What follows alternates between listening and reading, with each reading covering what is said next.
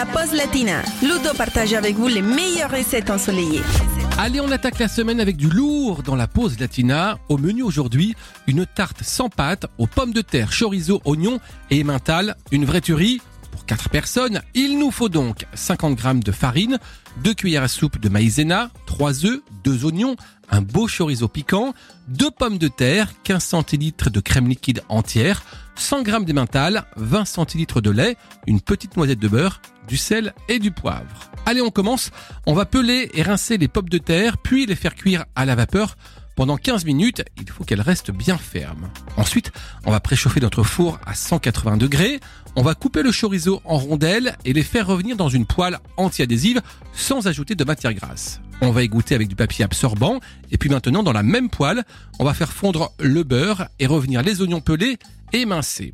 À côté de ça, dans un saladier, on peut à présent mélanger la farine avec la maïzena et un petit peu de sel et de poivre.